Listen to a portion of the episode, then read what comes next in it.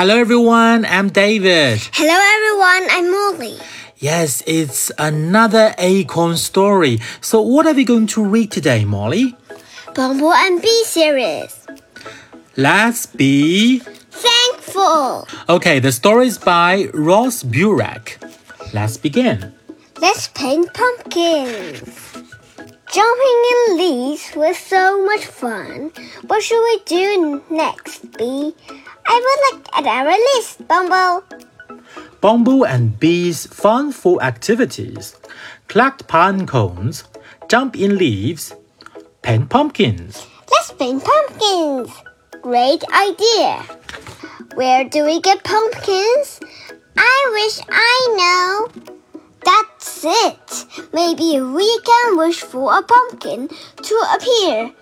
It is worth a try. We wish for a pumpkin. We wish for a pumpkin. We wish for a pumpkin. It did not work. Maybe Froggy can help us. Froggy! Oh no! Our wish went all round. We turned Froggy into a pumpkin. Oh, Froggy, we are so sorry. We did not mean to. Say something, anything. Bumble, Bee. We can hear you, Froggy. Of course you can hear me. I am right behind you. Froggy, it is really you.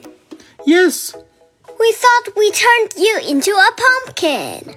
No, I made that pumpkin and I overheard you wishing for pumpkins to paint. So I got you these. I'm a very own pumpkins. Thank you, Froggy. Let's carve and paint them. Buzz, buzz. Paint, paint. Froggy's famous apple pie. Hi, Froggy. What are you doing? I am about to bake my famous apple pie. I just need to make sure I have everything flour, sugar, salt. But where is. Oh no! What's wrong, Froggy? I forgot to get the butter. You forgot to get the butter? Oh no! Do not worry. We will get the butter and we will not forget. Thank you. That is very sweet. Bazoo! We cannot forget to get the butter. But we are very forgetful. What have we ever forgotten? I forget. Well, we will not forget to get the butter. Maybe I should write down butter. Or we can just keep saying it. Even better. We will not forget the butter. We will not forget the butter. We will not forget the. Look! A bunny! It is so cute. Can we follow it? No, we have to get the. Oh no! I forgot what we cannot forget. All I wrote down was B. Then we just get everything we see that starts with a B. Great idea. Bananas, balloon, bandages, basketball, bicycle, buttons, broccoli, brush, bucket, booth, bowling ball. Here you go, Froggy. Everything you need to bake your pie. I do not see any butter. Oh no, we forgot. This time we will not forget. Bazoo.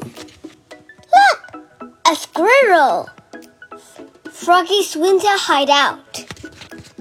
Winter is almost here. I can feel it in the air. It is my favorite season. I dug out the perfect place in the mud to stay warm and sleep. Hop! Ah, peace and quiet. With just enough room for me, my blanket, my books, and my. Best friend! Huh? What? What are you two doing down here? We did not want you to be alone all winter with so much quiet and nothing to do. So we brought things to do. Bumble stuff, these things. Arts and crafts, games and puzzles. My electric guitar, my new drum set. Crash! Bop, boom, boom.